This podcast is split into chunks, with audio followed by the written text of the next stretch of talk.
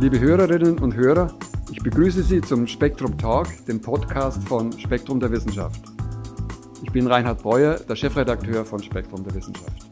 Heute ist unser neues Heft an den Kiosken mit ganz tollen Themen, wie ich meine.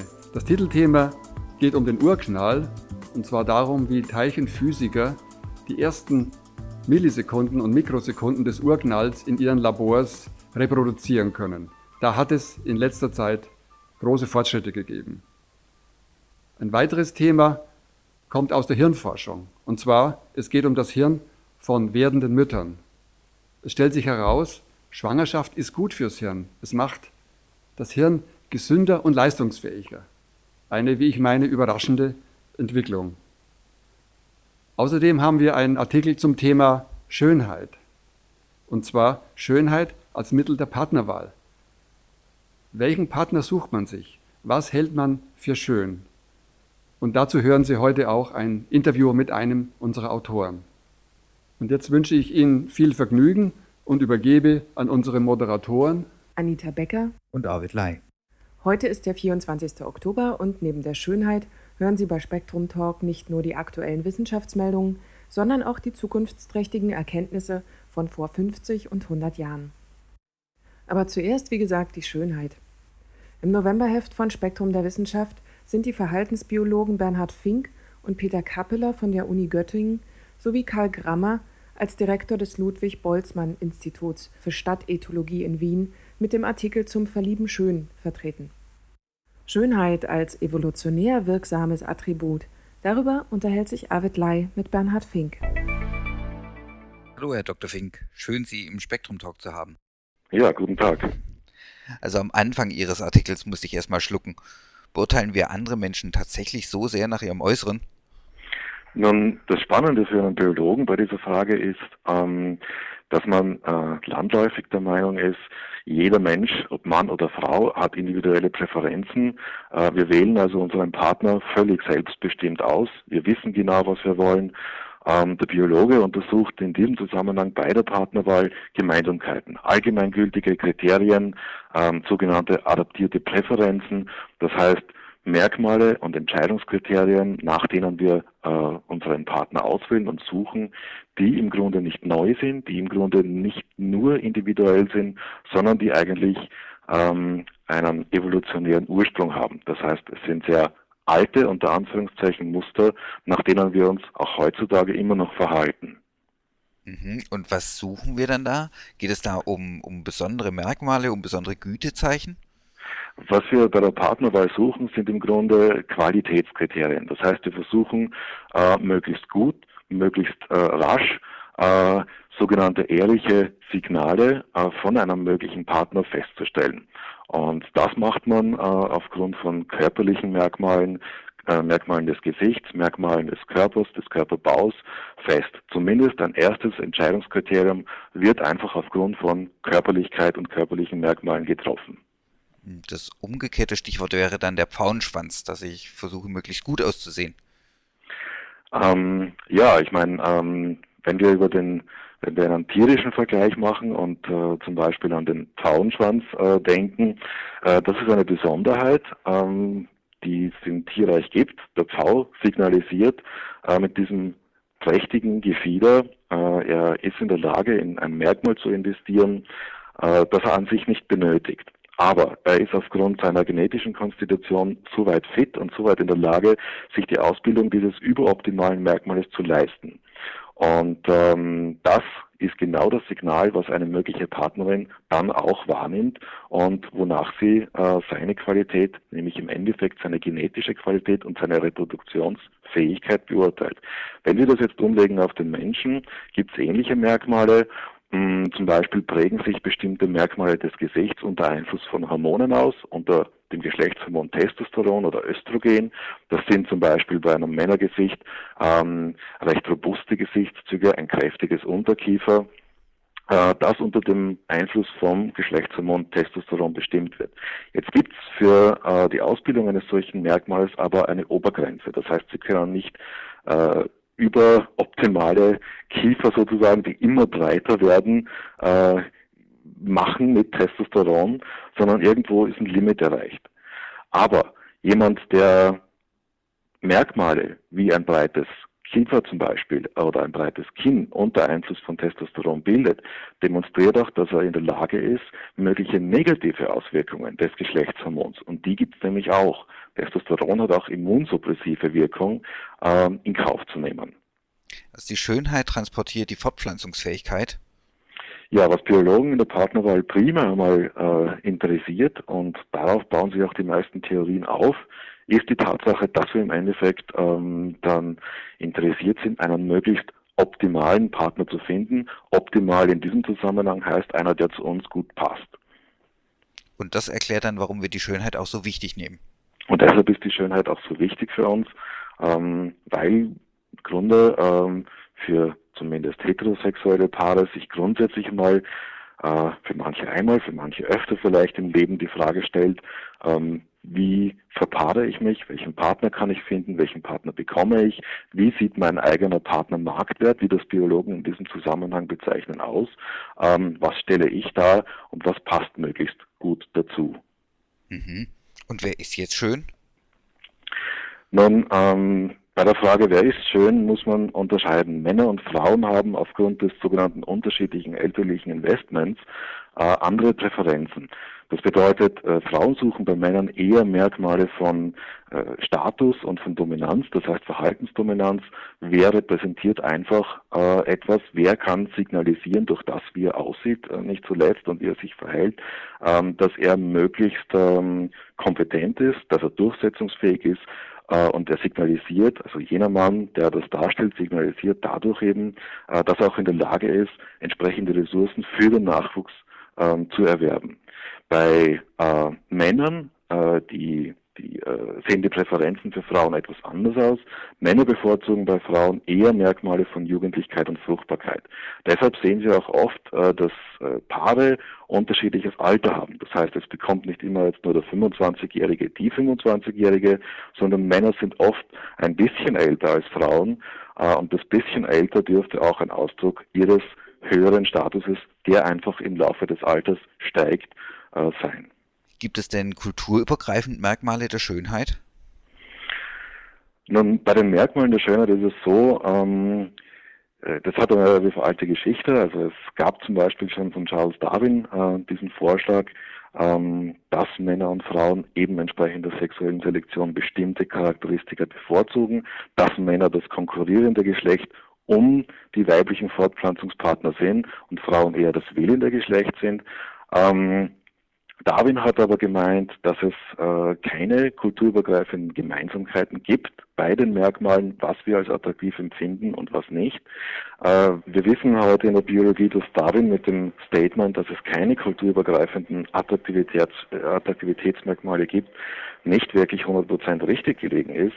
Wir finden äh, schon kulturübergreifende Gemeinsamkeiten bei der Frage, welche Merkmale sind attraktiv. Und das sind zum Beispiel Merkmale von Symmetrie, das heißt, es ist in vielen Studien gezeigt worden, dass ein symmetrisches Gesicht, ein symmetrischer Körper äh, ein Ausdruck für sogenannte Entwicklungsstabilität ist. Das bedeutet, jemand, der ein symmetrisches Gesicht etwa hat, demonstriert dadurch, ähm, dass er in der Lage war, vor allem zu einer frühen Phase seiner individuellen Entwicklung mögliche Pathogene, möglichen Umweltstress, möglichen hormonellen Stress schon bereits im Mutterleib besser abzupuffern, auf seiner, aufgrund seiner genetischen Konstitution.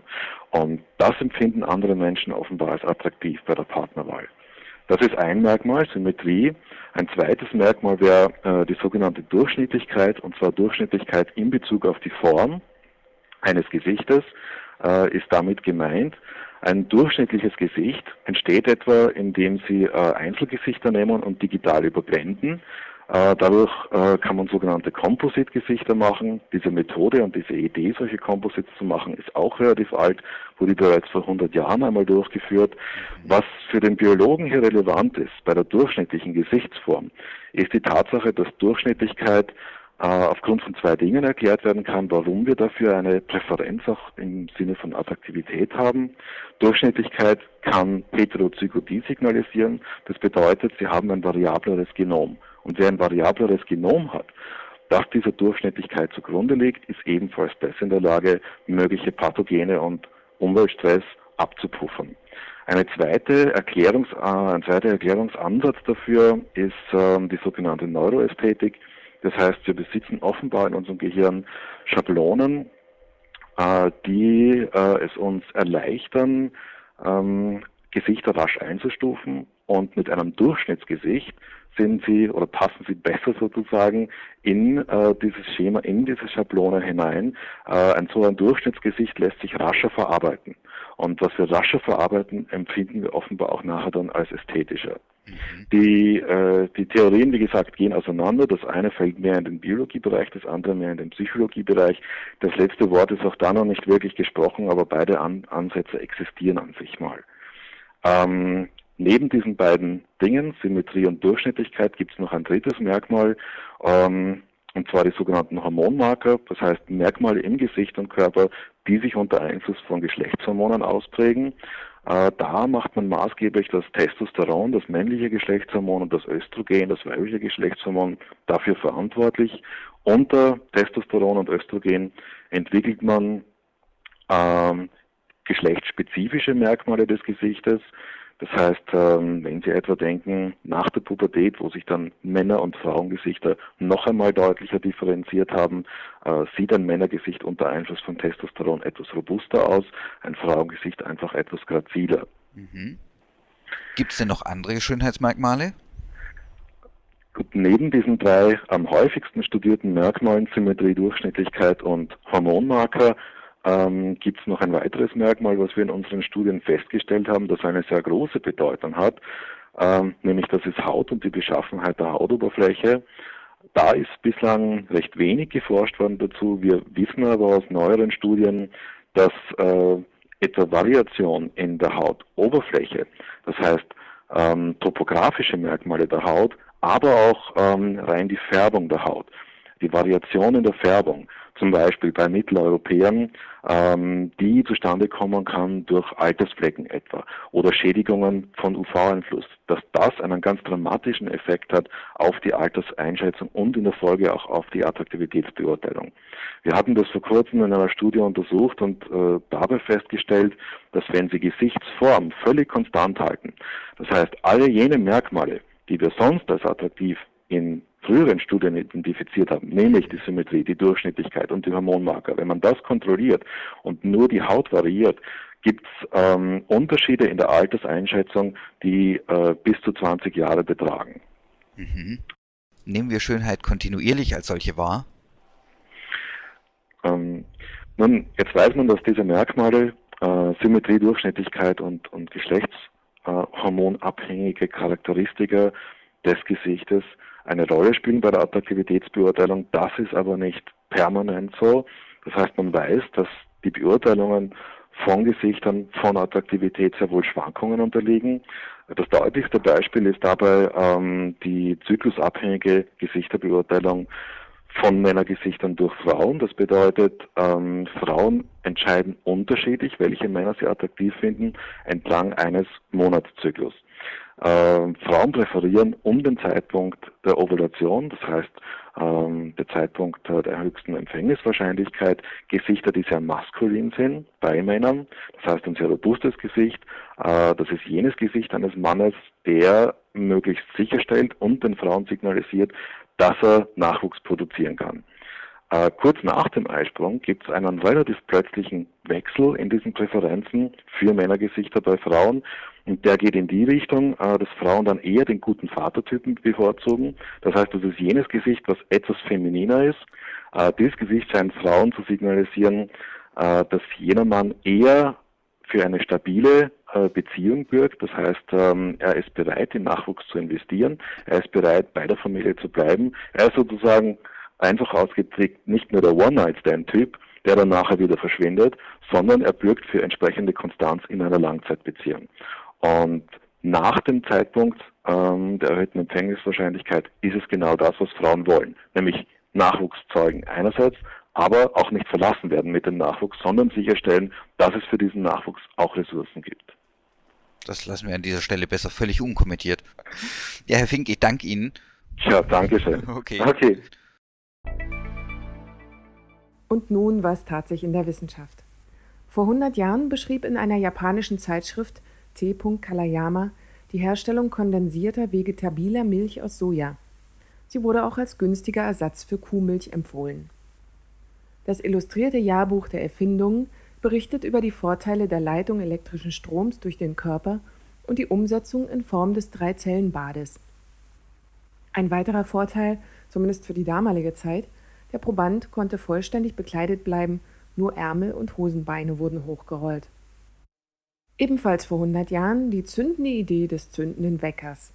Der Uhrmacher F. Anderle erfand einen Mechanismus, mit dem ein Streichholz an einer Reibefläche entlang geschleudert wurde und so eine Kerze entzündete. Sanftes Erwachen mit reguliertem Melatoninspiegel schon vor 100 Jahren. Vor 50 Jahren wurde in den USA das erste solarbetriebene Rundfunkgerät vorgestellt. Im Bienentanz wurde schlussendlich die Entfernungsangabe entschlüsselt. Und Antibiotika verließen die Medizin und erwiesen sich als zuverlässige Methode zur Verlängerung der Haltbarkeit bei Fleisch auch ohne Kühlvorrichtung. Dazu musste das Tier vor seiner Schlachtung eine Injektion mit Antibiotika bekommen. Fisch und Geflügel halten dagegen länger, wenn im verpackenden Eis ein bestimmtes Antibiotikum vorkommt. Und was aktuell Spannendes passiert, darüber gibt Ihnen Richard Zinken, der Chefredakteur von Spektrum Direkt, einen ausgewählten Überblick.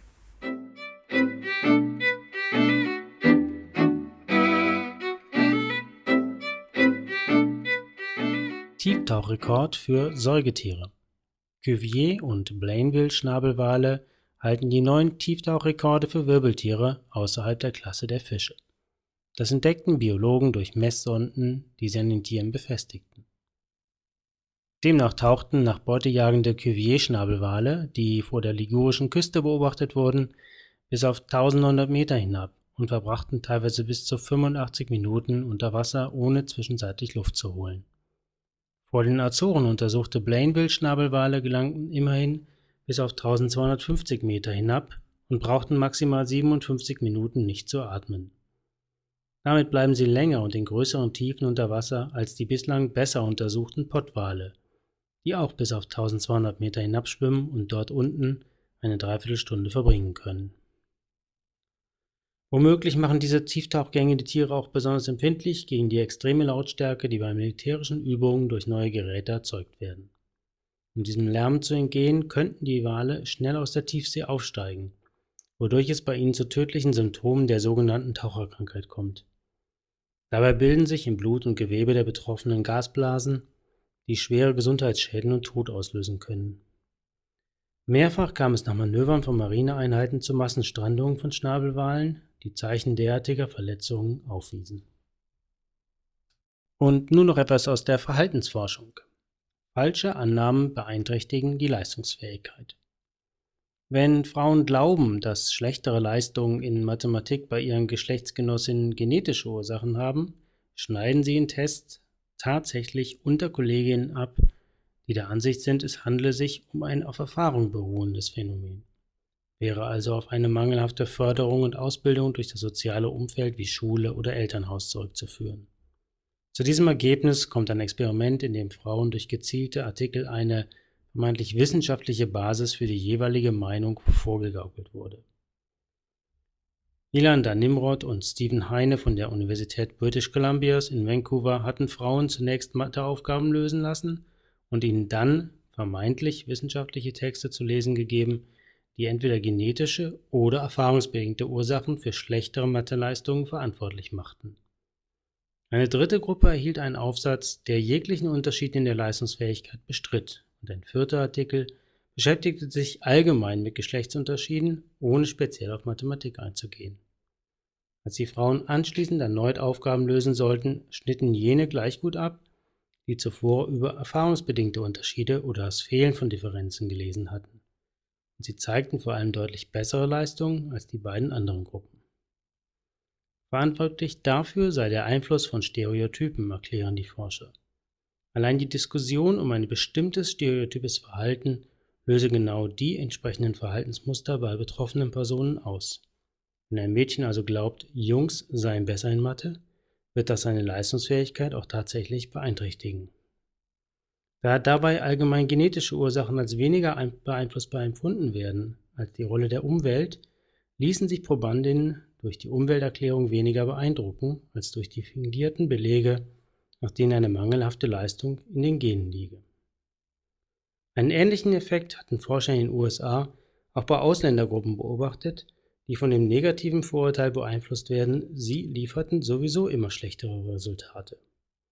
Als die Wissenschaftler um Geoffrey Cohen von der Universität von Colorado in Boulder die Schüler einen Aufsatz zum Selbstverständnis schreiben ließen, der das Selbstwertgefühl der Ausländerkinder steigerte, kletterten prompt die Noten bis zum Ende des Schuljahres, wenn auch nicht ganz auf das Niveau einheimischer Klassenkameraden.